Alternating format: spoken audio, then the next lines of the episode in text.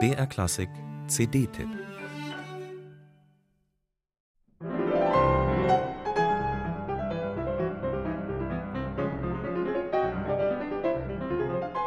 Gegensätze ziehen sich an, auch und vor allem in Sergei Prokofjews Klaviermusik. Wütend und besessen, dann wieder zärtlich und humorvoll klingen seine Sonaten. Neun hat Prokofjew geschrieben. Ihr Entstehungszeitraum erstreckt sich über sein gesamtes Leben. Prokofjew selbst war ein hervorragender Pianist. Er spielte vorzugsweise seine eigenen Werke, die Virtuosen bis heute zum Schwitzen bringen dass seine Klaviersonaten jedoch neben virtuosen Akkordballungen ein unglaublich großes Ausdrucksspektrum und auch ganz feine Klangnuancen und Farbschattierungen in sich tragen, zeigt Alexander Melnikow.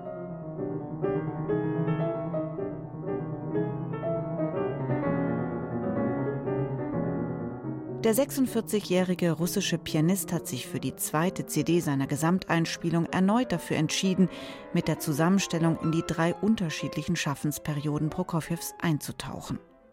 So liegen jetzt die selten gespielte und vergleichsweise introvertierte vierte Sonate vor, die Prokofjew 1918 nach jahrelanger Arbeit selbst zur Uraufführung brachte, und die Sonaten Nummer 7 und 9.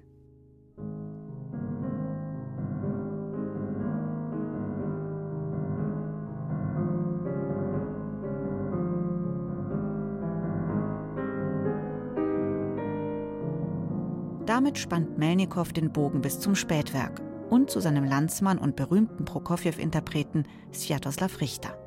Denn Richter ist die neunte und letzte Sonate gewidmet.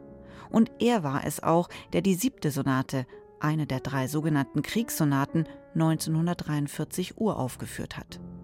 Für Melnikow, der in seiner Heimatstadt Moskau Klavier studierte, gehören wiederum die Begegnungen mit Richter zu seinen musikalisch prägendsten Erlebnissen wie auch immer Melnikow mit dem Prokofjew-Zeitgenossen Richter im Austausch war.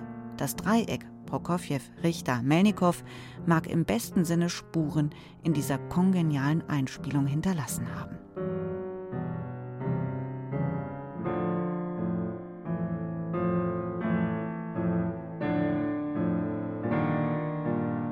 Poetische Linien stellt Alexander Melnikow in der vierten Sonate heraus bringt immer wieder Pastellfarben assoziierte Klänge wunderbar zum Leuchten, schlicht, uneitel und immer mit dem Blick auf die dreisätzige Gesamtanlage.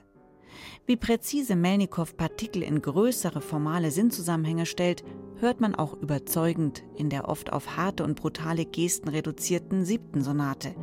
Etwa, wenn in einer Episode ein sich obsessiv wiederholender Halbtonwechsel durchexerziert wird und dann wieder das Anfangsthema einsetzt.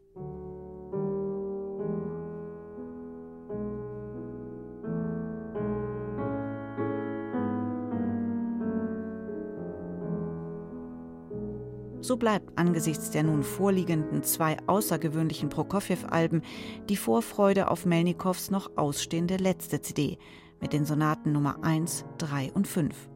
Und es bleibt der Respekt, wie virtuos und unglaublich wandlungsfähig dieser Pianist ist.